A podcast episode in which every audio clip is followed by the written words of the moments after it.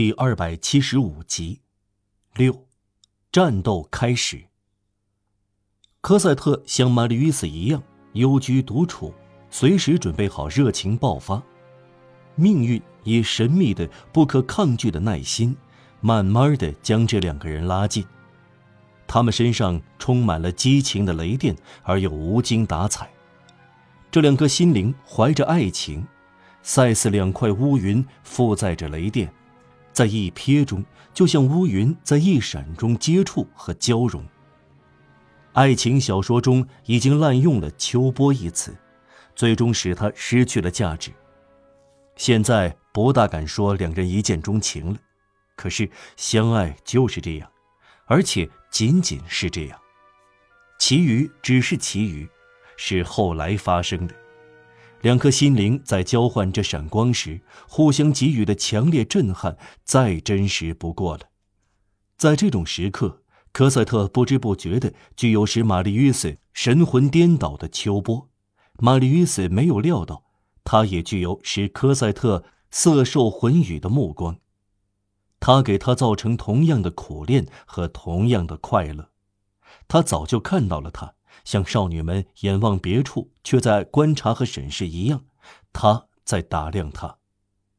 玛丽·伊斯还感到科赛特丑时，科赛特已经感到玛丽·伊斯俊美，但是由于他根本不注意她，他对这个年轻人也无所谓。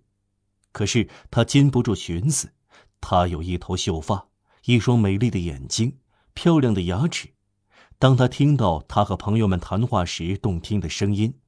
如果要挑毛病的话，他走路姿势不好看，但有自己的优雅之处。他并不显得愚蠢，他整个人高尚、温和、朴实、自豪。总之，他看来贫穷，不过他举止得体。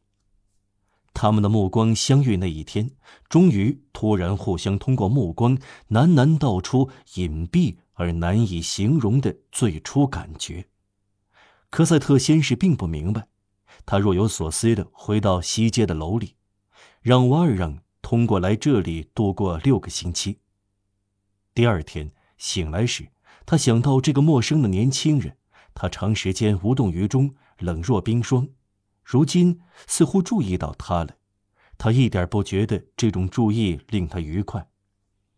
他对这个高傲的美少年有点气恼，他内心要较量一番。他感到一种还很幼稚的快乐。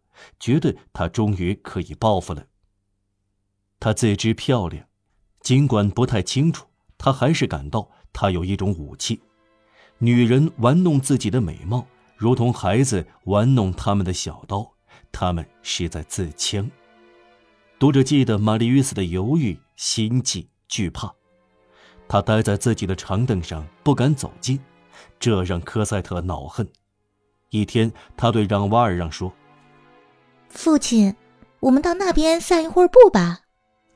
看到玛丽·与斯绝不走近他，他便走向他。在这种情况下，凡是女人都像穆罕默德。再说，奇怪的是，男青年身上真实爱情的第一个征兆就是胆小，而在少女身上则是大胆。这令人奇怪，却简单不过。异性相吸时，具有对方的特点。这一天，科赛特的目光使玛丽·与斯神摇意夺，玛丽·与斯的目光使科赛特浑身颤抖。玛丽·与斯满怀信心地走了，而科赛特忐忑不安。从这天起，他们相爱了。科赛特的第一个感觉是一种混乱而深沉的愁绪，他觉得他的心灵很快变得漆黑一片，他认不出自己了。少女心灵的洁白是由冷漠和快乐组成的，酷似白雪。它消融在她的太阳——爱情中。科赛特不知道什么是爱情，他从来没有听人按世俗意义说过这个词。在进入修道院的世俗音乐书籍中，爱情被鼓声或秋巴代替，这成了谜语，锻炼大姑娘的想象力。例如。啊，这鼓声多么讨人喜欢啊！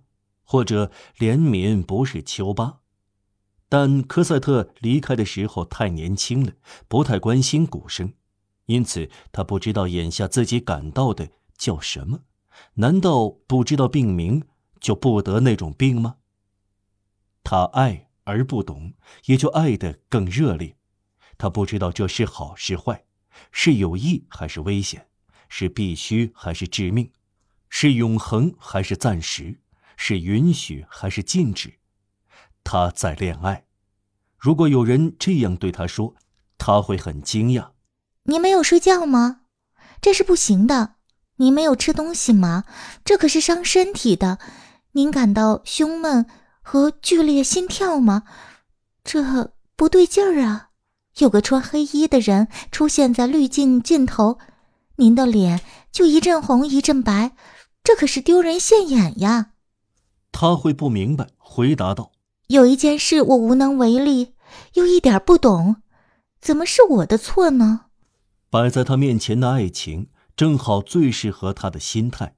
这是一种相隔一方的爱，默默无言的观看，对一个陌生人的神话。这是青春对青春的幻想，是化为传奇依旧是梦的夜晚之梦，是最终实现有血有肉，但还没有名字，没有过错。没有污点，没有要求，没有缺点的幽灵。一句话是停留在理想中的遥远的情人，具有形态的幻念。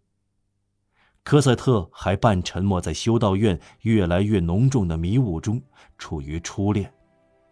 任何更明显、更亲近的相会，会让科赛特惊慌失措。他有着孩子和修女的各种担惊受怕的心理。混杂在一起，他受了五年修道院精神的熏陶，这种精神还慢慢从他整个人身上散发出来，使他周围的一切颤动。在这种情况下，他需要的不是一个情人，甚至不是一个恋人，而是一个幻象。他开始像对一件迷人的、闪闪发光的、不能获得的东西那样崇拜玛丽·与斯。极度天真，接近极度娇媚，他坦率地对她微笑。他每天急不可耐地等待散步的时刻到来，他可以找到玛丽·与斯，感到难以形容的幸福。在对让瓦尔让说这句话时，以为是真诚地表达自己的全部想法。卢森堡公园是多么迷人呀！玛丽·与斯和科赛特彼此还处在黑暗中。他们没有互相说过话，没有打过招呼，互不相识。他们只是相见，宛如天空中的星体，相隔千百万里，相望而存在。这样，科赛特逐渐变成一个女人，出落得漂亮多情，意识到自己的美，却不知道自己的爱情。由于天真，她尤其显得娇媚。